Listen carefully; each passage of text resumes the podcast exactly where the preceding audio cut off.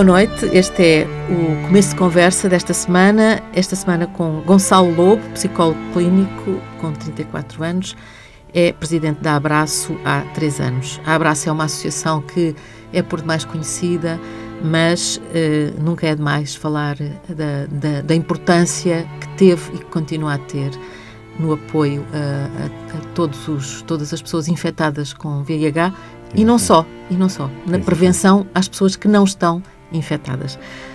Boa noite, Gonçalo. Boa noite, Ana.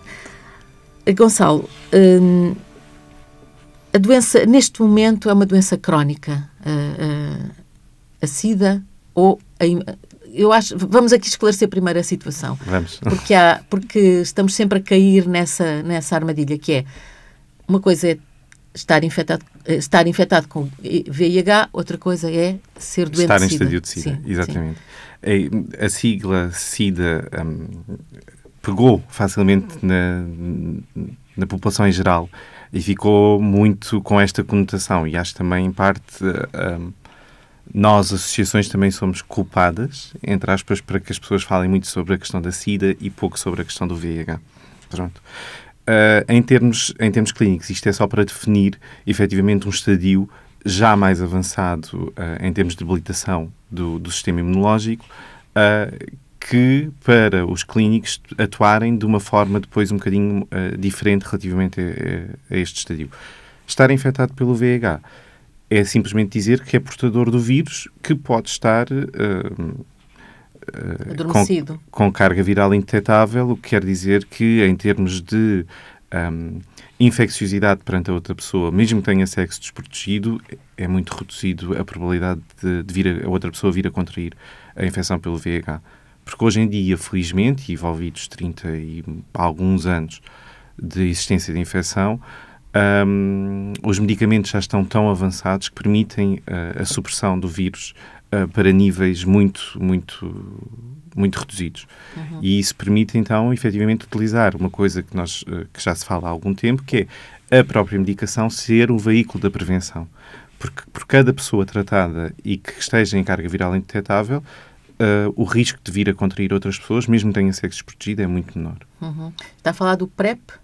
Não estou a falar da PrEP. A PrEP é, é a PrEP, não o PrEP. É a profilaxia pré-exposição, que é diferente de, de outra coisa, que é as pessoas infectadas estarem a fazer medicação.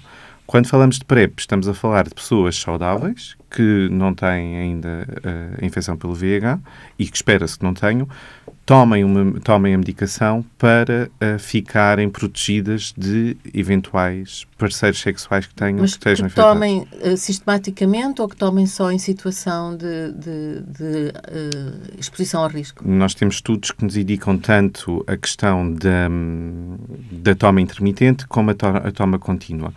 Neste momento, ainda continuamos a apostar na, to na, toma contínua, com 40 horas, 48 horas de antecedência ao ato sexual que as pessoas vão praticar. E se é uma pessoa, então, que tem atividade sexual, sexual regular sem uh, o, a utilização do preservativo, então deverá recorrer a, a este modo de prevenção de forma consistente. Uhum. Pronto.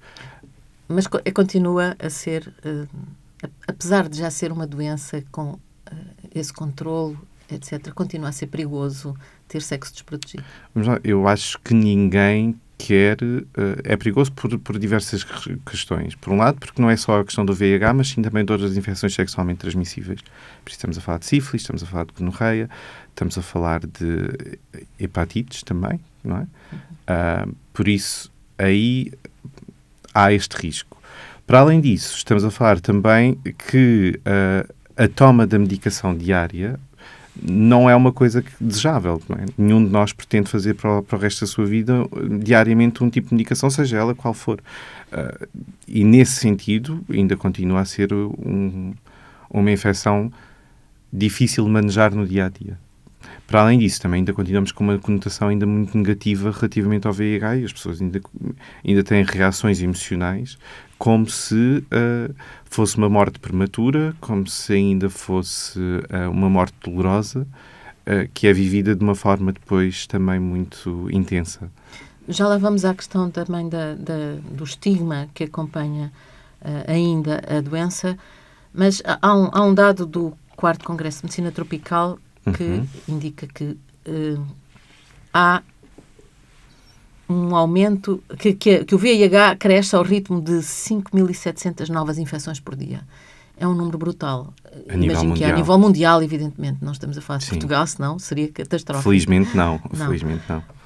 Em, por um lado, pergunto-lhe se de facto, e isto não é preocupante, eh, esta, esta, esta contínua uh, alastrar da doença, por outro, se em Portugal acontece alguma coisa a este, uh, um, crescimento comparável a este, porque isto eventualmente certo. serão zonas do mundo onde não há nenhuma prevenção. Sim, quando, falamos, quando vemos a questão da epidemia do, do VIH a nível mundial, conseguimos perceber que há países que estão muito aquém daquilo que é o expectável.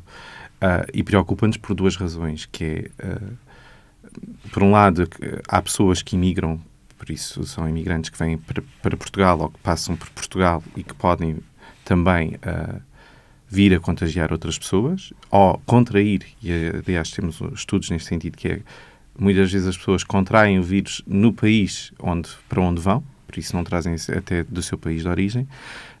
Um, e por outro lado, temos também muitos portugueses a visitarem esses, esses, esses países, não é?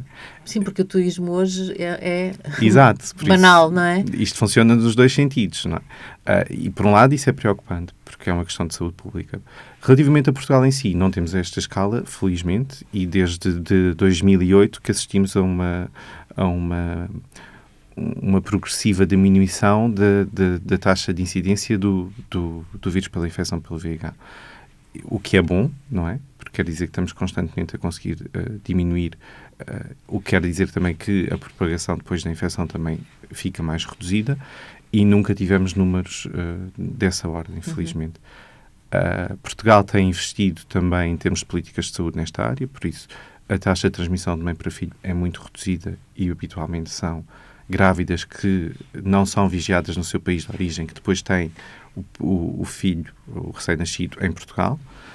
Um, e, e, continuamos é com uma taxa de infecção ainda alta, apesar de não ser nestes números, relativamente à transmissão sexual. Por isso, o grupo dos uh, utilizadores de drogas está controlado e o que quer dizer que temos que continuar a apostar nestas políticas de saúde em termos de toxicodependência, porque está a resultar em termos de, das infecções sexualmente transmissíveis, mas ainda temos ainda um, um grupo uh, grande de transmissão de, por via sexual. E em termos etários, é, quais são as faixas mais afetadas? Estamos a, depende do, dos subgrupos, quando, eh, porque depois isto, uh, para nós em termos técnicos é importante, para a população em geral nem tanto, que é quando temos sexos protegidos, estamos sujeitos a, a contrair a infecção pelo VIH.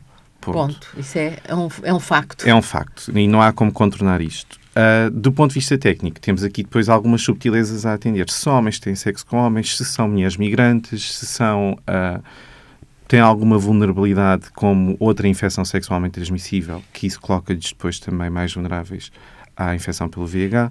Se têm uma situação social também mais desfavorecida, como por exemplo situações de sem-abrigo, Pronto, por isso, tudo isto são fatores a ter em conta para nós intervirmos junto da pessoa de uma forma mais personalizada, eventualmente. Pronto. Sim, eu perguntava isso porque houve um.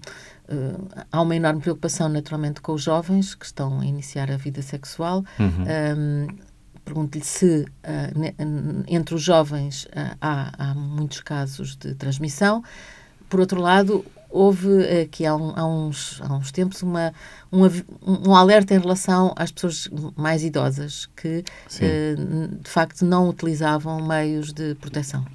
Nós não, nós não vemos isto, isto desta forma assim tão isolada ou uh, quase binária entre jovens e, e idosos. Porque para nós a sexualidade é um contínuo. Tanto em termos de preferência sexual, porque nós temos pessoas que são um, eu vou utilizar a percentagem 100% heterossexuais ou 100% homossexuais e dentro disto depois temos uma variação tremenda de comportamentos sexuais. E por outro lado, a sexualidade é vivida desde a infância até a idade mais avançada, por isso pessoas com 65 anos ou mais têm uma vida sexual tão ativa, se calhar, como uma pessoa de 30 anos, por isso eh, os fatores não, não são assim tão lineares quanto isso. O que nós nos apercebemos, e, e também tem, sido, vem, tem vindo a ser a nossa postura, é que não basta o conhecimento. é importante transmitirmos o conhecimento, sem dúvida, mas conseguimos eh, perceber que, apesar das pessoas saberem quais são os meios de transmissão, quais é que não são os meios de transmissão e como se protegerem, só isso por si não faz com que as pessoas utilizem, por exemplo, o predativo. Uhum. Até porque uh, se espalhou a ideia de que é uma doença que se tornou uma doença crónica, ou que pode tornar-se uma doença crónica com tratamento, que, que não Sim. e que não, não já não se compara à situação, digamos, já nem falo de há 30 anos, que se, quase nem se sabia que, do que se tratava, mas estou a falar de há 20 anos em que estava tudo, toda a investigação ainda a, a, a, a, a explodir, a fervilhar. Sim, sim, sim, E, portanto, hoje as pessoas têm muita noção de que ah, é uma doença grave, mas já não é, já não é aquela, aquela catástrofe. Tem, temos pessoas com, com essa noção, sem dúvida. Ou então até uh, solidárias, porque... Uh, solidárias até aqui no mau sentido. Isso que quer é... dizer o quê? Porque a palavra solidária emprega no mau sentido. Exato, não, não é muito usual. Solidária no sentido de... Um, como é uma doença crónica e as pessoas têm que viver com isto, uh, temos relatos que é do género não há problema ter, ter sexo desprotegido uh, porque são solidários para com esta causa e para com esta luta. Então uh, é uma forma. É uma espécie de inversão dos. Do, Sim, é. Do, dos fatores da conversa, não é? Dos termos da conversa. E, e até do, dos valores, não é? Quer claro. dizer, é, é, é, retorcido, sim, sem dúvida. Agora, na sua gente, uh, o sexo nunca foi uma coisa uh, racional. E nós tentamos racionalizar uma coisa que não é racional. Por isso, nós somos seres humanos com emoções, com um, experiência uh, tátil, por isso. E, e, o sexo é exatamente isto. Por isso, se nós não trabalharmos isto antes, e às vezes até numa idade precoce, que é qual é a vivência saudável de uma sexualidade e a expressão saudável da sexualidade, então vamos barrar sempre aqui numa questão que, um, enquanto continuar a ser tabu em Portugal, não vamos conseguir alterar os comportamentos sexuais das pessoas. Uhum quando está a falar de tabu, eh, apesar de tudo, é um tabu já diferente do que era, de facto, há, ah, há 30 anos, não é? Eu, eu, estou a dizer isto e é um pouco ridículo, porque o Gonçalo tem 34 anos, portanto é difícil que o Gonçalo possa falar-me com experiência própria é da sexualidade e do tabu há 34 anos é por absurdo, digamos, ou por leituras. Só por leituras, e exato. por ouvir dizer. Mas, digamos que há 20 anos já tinha 14 e, portanto, eh, já poderia neste momento dizer-me, eh, tendo em conta que a Abraço tem muito contacto com jovens, com certeza, na, na, divulgação, na, na prevenção, na, na prevenção. Eh, já poderia dizer-me o que é que o, o Gonçalo Lobo, de 14 anos, um, aprendeu com esta, esta experiência intensa na, na Abraço? Eu posso falar de experiência própria e até da experiência da Abraço. Na Abraço, eu já fiz sessões de prevenção também. Uh, já fiz sessões de prevenção onde fui uh, insultado por estar a falar exatamente sobre sexo. Por isso as pessoas não, não estavam receptivas para... E ainda agora, no século XXI. Ainda agora, no século XXI. Já tive reações de, de jovens que... Uh, com muito receio e com muito. E palavra até é forte, mas é nojo mesmo do preservativo, uh, o que para nós não é mau, porque quer dizer que o primeiro contacto já teve o primeiro contacto e quando for a utilizar já sabe para o que é que vai. Por isso não vai às escuras, por assim dizer. Mas ainda existe isto. É preciso não desistir. Não, é preciso não desistir. Depois do insulto e depois, depois do insulto desse, e depois desse destas, reações, é, é? destas reações adversas. Já tivemos raparigas a dizer que isso é da responsabilidade do rapaz, por isso ainda há muito esta coisa de ah, não, ele é que trata, ele é que trata disto, não sou eu. Como se elas não tivessem voz ativa na, na, na própria vida sexual delas. Pronto do ponto de vista da experiência pessoal, obviamente nós, nós vivemos numa, numa sociedade judaico-cristã e a culpa está sempre associada aqui a, a qualquer coisa que a, que a gente faça que considere que desvia-se daquilo que é os nossos valores e o nosso padrão. Pronto. Os nossos valores ou os valores dos outros, os valores dominantes, não é? Ou impostos, sim, também. sim. sim. E acho que no âmbito da sexualidade tivemos muito isto, não é? Não se pode. Uh, não podemos falar sobre determinadas coisas, não se não se pode, as pessoas não se podem masturbar, por exemplo, uh, porque isso é mal visto. Uh, as mulheres terem, terem vários parceiros também era, também era mal visto, por isso não se falava pelo menos sobre este assunto e efetivamente hoje há uma abertura diferente para dialogar disto. O que não quer dizer que a gente vá banalizar, porque eu acho que há uma parte do sexo que tem a ver com a nossa intimidade e assim o deve ser, não é? Deve manter-se na privacidade. Deve-se manter a questão da intimidade. Da intimidade. Poderá haver é um diálogo uh, adulto e maduro sobre esta questão, sem que isto seja ou ridicularizado ou de alguma forma posto no ridículo. Quando uh, a Abraço vai fazer uma sessão a uma escola, isso também significa que a própria escola já está aberta a, a, esse, a esse tema, não é? Vocês não Verdade. chegam lá e dizem agora queremos fazer aqui. São convidados pela escola ou, são, ou a coisa é combinada com a própria escola. Sim. Portanto, à partida já há uma, enfim, uma preocupação por parte dos professores, da direção da escola para isso. Hum, agora disse que já foi insultado numa escola. São que uh, jovens de, de que idade? Que, que, têm uma atitude mais, mais tensa? Nem são jovens, são os professores mesmo. Os professores? Sim. E agora eu fiquei de boca aberta. agora não vou falar porque estou de boca aberta. Sim. Um, obviamente, quando somos, nós somos convidados, por isso, habitualmente, apesar de já termos. Nós temos um funcionário que percorre Portugal continental inteiro nas escolas já há mais de 20 anos, que é o Sérgio Luís e obviamente que ele estabelece já relações com os professores e com as escolas, por isso já é uma relação de vários anos. E agora com a questão da introdução da educação sexual nas escolas, por isso também somos contactados porque muitas pessoas não sentem à vontade para dar determinados conteúdos e asseguramos essa parte.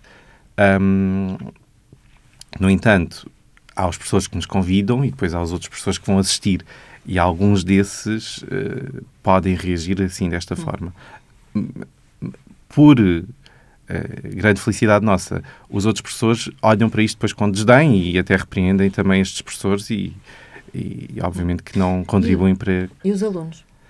Os alunos têm... habitualmente temos uma boa receptividade. Obviamente que ainda depende muito das idades em que estamos a falar, não é? Temos desde as reações do riso, do... Uh, do riso nervoso, Do riso é? nervoso, do, das gargalhadas, do... Uh, das bocas, devem Isso. dizer umas bocas, assim, chamado mandar uma boca. Ou então até entre eles, não é? Que de, pronto, que é para aquilo ficar um bocadinho mais animado. Sim. Mas é utilizar isto e, e, trazer isto exatamente para a sessão e depois trabalhar em cima disto com, com, com eles. Isto para nós é, é o mais importante. E é importante continuar a ter essas, essas, fazer essas sessões, fazer esse esclarecimento constante. É, sem dúvida. Sem dúvida que sim. É, porque abordamos várias questões. Que às vezes pode-se pensar, ah, já toda a gente sabe, já sei tudo, não é? Há pessoas que dizem, ah, já sei tudo, porque é que eu quero mais discutir isso? Às vezes é medo. E às vezes entramos nesta falácia que é, os adolescentes têm esta coisa muito do eu sei tudo. Que e, é normal. Também. Isso, e, e, também é de uma afirmação pessoal, não é? E, e obviamente que sim, ok, e, e, muitos deles até já tiveram várias experiências sexuais, por isso sabem do que é que estão a falar. Uh, nós tentamos sempre dar o aporte de... Uh, construir em cima daquilo que já foi a vossa vivência. Ok, se vocês têm essa experiência, ótimo, então vamos trabalhar sobre isso. Como é que te sentiste nas relações sexuais? O que é que foi desconfortável? O que é que não foi? Uh, o que é que tu achas que um rapaz deve fazer e que alguns não fazem e que tu até gostas?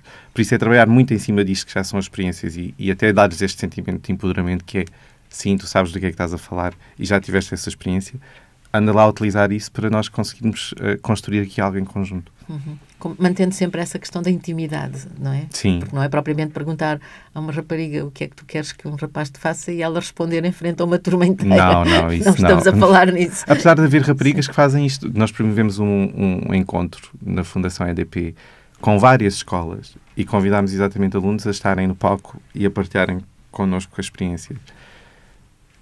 E, apesar dos constrangimentos iniciais, como é óbvio, depois tivemos raparigas exatamente a dar o relato da vida delas e elas mesmas a dizerem: Eu já estive com este e este rapaz uh, e a serem bastante assertivas, para a nossa surpresa, relativamente à exposição da. da... Mais do que os rapazes?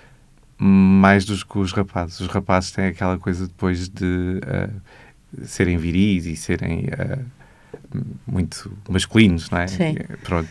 Uh, esse, isso leva-me a uma outra questão, e, já voltamos à questão do HIV, uh, ah, que é um, como é que os mais jovens, como é que os jovens veem a homossexualidade?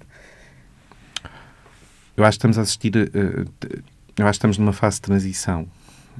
Nós, nós assistimos a gerações que uh, ainda viver uma repreensão muito grande por serem homossexuais e temos gerações atuais que um, lidam com isto de uma forma muito aberta e de uma forma muito uh, descontraída, por assim dizer.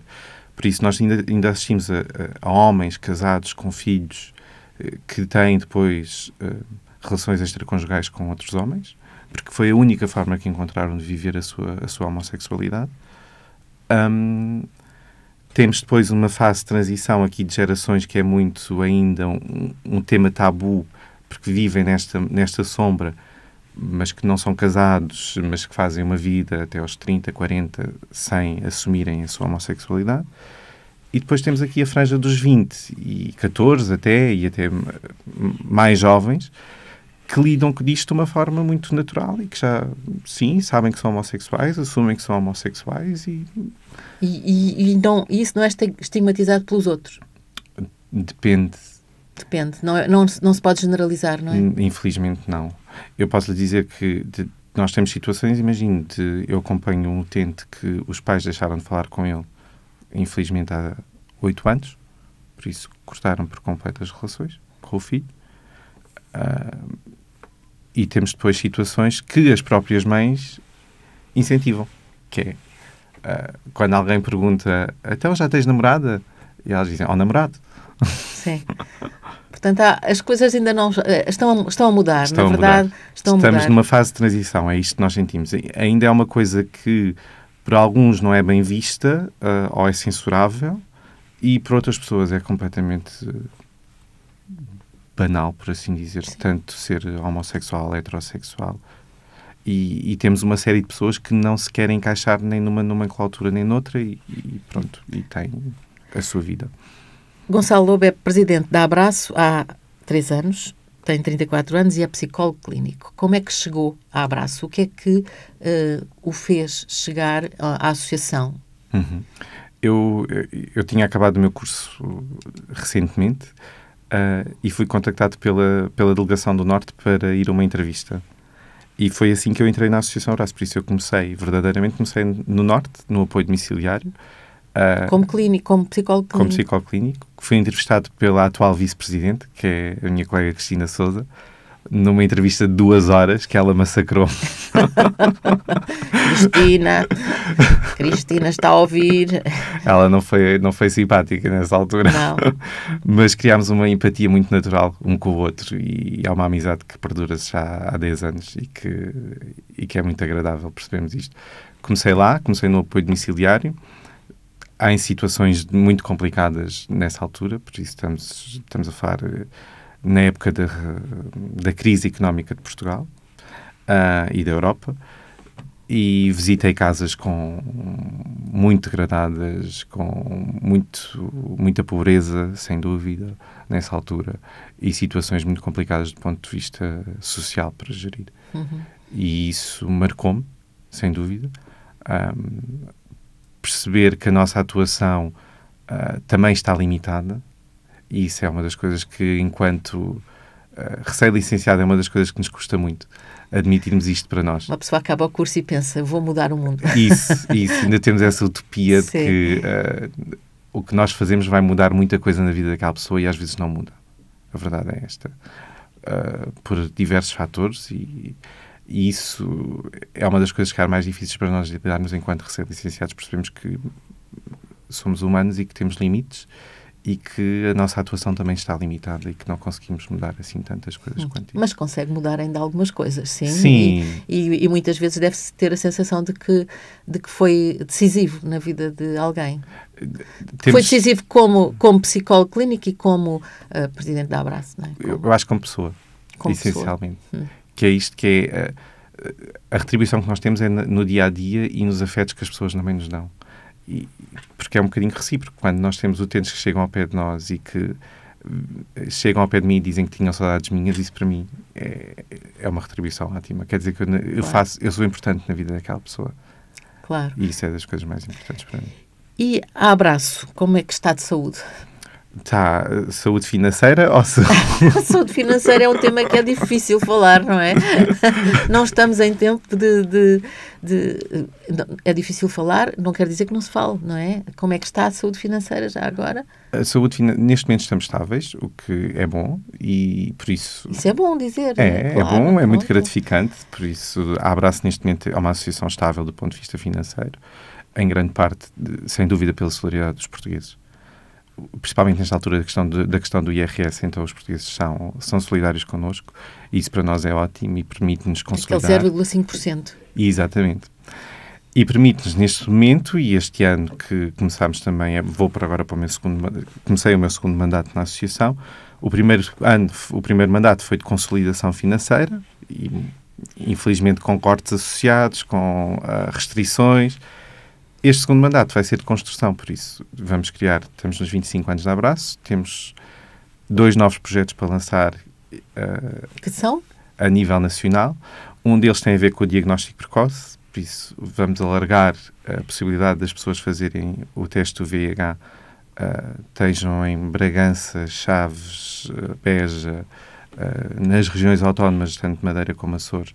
Por isso estamos a, vamos massificar uh, a proximidade de, do teste rápido ao VIH. Uh, ah, e outro que temos também e que estamos a construir com, com o município de Alcácer do Sal é uma unidade de cuidados continuados, porque as pessoas com VIH têm uma maior esperança de vida, tal e qual como todos nós, e aí está associado depois uma série de complicações também, tal e qual como na população em geral, como doenças neurológicas, como uh, uh, Alzheimer, e, e, é, e seria uma unidade específica para. Uh... Não. Mas é ah. é uma unidade que não discrimina em função do estatuto sorológico. O que faz toda a diferença, não é? Porque Exatamente. em geral são discriminados. Porque em geral somos discriminados. Basta nós dizermos que ligamos a abraço hum. para nos fecharem algumas portas, infelizmente. Sim. Sim. Hum, portanto, essa seria a primeira que não discrimina ou poderá dizer que há algumas já que não discriminam? Algumas já que não discriminam. Uh, do modo geral, infelizmente, ainda há muitas que discriminam. Por isso, nós queremos criar uma unidade de cuidados continuados onde qualquer pessoa que tenha qualquer tipo de patologia e que tenha os, fator, os fatores clínicos para entrar neste tipo de resposta, que seja aceito. Hum. Será em, em, em, Alcácer do Sal, portanto, uhum. com o apoio da, da Câmara Municipal? Sim. Um, estes são os dois projetos principais de, agora de, de... Sim, muito pensar aqui na questão do envelhecer e o desenvolvimento da pessoa que está infectada pelo VIH. Porque o nosso objetivo é que as pessoas tenham uh, uma maior esperança de vida e com uma maior qualidade de vida. E é nisto que nós temos a apostar e temos que perceber hoje em dia quais são os fatores críticos, porque a toma de medicação provoca alterações, inevitavelmente. Isto é, tem efeitos secundários, é isso? Sim, a longo prazo. É, é, é, por isso que não, não podemos descansar no facto de haver, uh, de haver já medicação que permite que seja uma doença crónica. De facto, toda a, todas as medicações têm uh, efeitos uh, colaterais, não é? Quando estamos a falar de uma toma de uma medicação que é metabolizada pelo, por isso há uma função renal aqui adjacente, não é? Por isso, se eu estou constantemente a tomar medicação, como é óbvio, a longo prazo, passado 30, 40 anos. Que ainda não havia experiência, não é? Ainda está tudo não. isso. É, são, é uma novidade, é. Mas, mas é preciso começar é preciso a pensar antever. antes, ante, antever. Um, Gonçalo Lobo, está. Um, é curioso uma, uma, uma, associação ter 25 anos e continuar com a vitalidade que tem a abraço, não é? Quantos, quantos voluntários tem? Em termos voluntários, nós temos permanentemente cerca de, e distribuído por, pelas diferentes, diferentes delegações, cerca de 80. Hum. Só médicos dentistas são quase 50, porque temos um projeto baseado quase na totalidade em voluntariado, que é o nosso gabinete médico-dentário. Por isso temos, felizmente, a comunidade de médicos dentistas uh, teve uma adesão ótima a este projeto. E... Porquê é que sentiram necessidade de criar uma unidade própria? Porque é, é difícil arranjar um dentista que esteja Exato. disponível, é, que aceite. Que aceite. Uh, é difícil e afinal não é difícil, porque havia e afinal não é. tantos voluntários, não é? Exatamente. E que nos também permitiu educar esta classe profissional para levar isto para os, para os gabinetes privados, onde também exercem a sua prática. Por isso, eles também são disseminadores de, uh, da não discriminação em uhum. função do estatuto serológico. Portanto, esse é um aspecto que, quer dizer, de, do voluntariado e do, do trabalho de abraço que que funciona em mancha, não é? Não, vai, não, não fica só ali naquele gabinete. É, é quase pulvónico, não é? Os tentáculos depois vão se ramificando e eles até são de, de várias regiões de, de, de, Portugal, por isso não temos só de Lisboa, apesar do gabinete estar em Lisboa. E isto permite-nos depois também, consoante se temos pessoas dessas áreas, encaminhar para estes consultórios para as pessoas depois serem atendidas nesta proximidade. Hum. Hum, Portanto, tem eh, os, os 80 voluntários e tem quantas delegações neste momento? Nós temos quatro delegações, sendo que no Porto estamos distribuídos entre Vila Nova de Gaia e Porto, temos Lisboa, Região Autónoma da Madeira e Setúbal. Uhum. A Setúbal, pelos vistos, é muito ativa, conseguiu convencer a... conseguiu, não é convencer, conseguiu ter esse, esse contacto com a, a Câmara de Alcácer do Sal e avançar para um, um projeto tão importante, sim, não é? Sim, um, aumentam o número de pessoas que, que aparecem, isto é, uh, que aparecem para se associar, porque estávamos a falar dos voluntários, mas quantos associados tem a Abraça? Associado, nós não consideramos o utente como associado, hum, por isso há, há que fazer essa sim. distinção. Uh, por isso, em termos de utentes, estamos a falar de um universo de cerca de 500 pessoas, distribuídas pelas quatro delegações, como eu estava a dizer. Em termos de associados, estamos a falar cerca de 400 sócios. Os 400 sócios uh, são pessoas que podem não, não ter que utilizar os serviços, não é? São pessoas que são, uh, são pessoas que, que são... pagam cota, etc. Exatamente. Os utentes aumentam naturalmente, não é? Aumenta o número, visto que a esperança de vida é maior e a, a doença uh, se torna crónica. Agora depende muito aqui do que, é que, do que é que estamos a falar, porque nós só consideramos utente quando estamos efetivamente a fazer alguma coisa com esta pessoa, hum. do ponto de vista social, psicológico, médico, pronto, seja o que for. Aí sim adquire o estatuto para nós de utente. Se vem só para uma sessão de esclarecimento ou só porque tratamos de desbloquear alguma situação a nível hospitalar, aí não é nosso utente. Uhum. Ok? e isso, isso provavelmente é a maioria, não? Sim. São pessoas que vocês encaminham para, para... Ou, por exemplo, pessoas que, agora temos pessoas que vêm do estrangeiro, alunos que vêm fazer Erasmus e que, e que, que estão afetados pelo VIH e que precisam de alguma, algum tipo de orientação, por isso também fazemos este trabalho. Envio de medicação para fora, envio de medicação para Portugal, também fazemos. Hum. Por isso. A sua vida como psicólogo clínico é mais completa por, por estar na Abraço? Sem dúvida. Sim é mais completa porque tem uma riqueza de histórias e de vivências que permitiram-me refletir tanto em termos profissionais como a nível pessoal. Não era isso que tinha pensado, imagino. Não. Quando, quando foi estudar psicologia, não? Não. O que é que pensava que ia acontecer? Eu fui estagiar para o Hospital Santa Maria, queria em, trabalhar em contexto hospitalar, hoje em dia nem pensar. Muito obrigado. uh, por isso, nunca, nem, nem tive em contacto ao longo da minha licenciatura com a questão da infecção pelo VIH.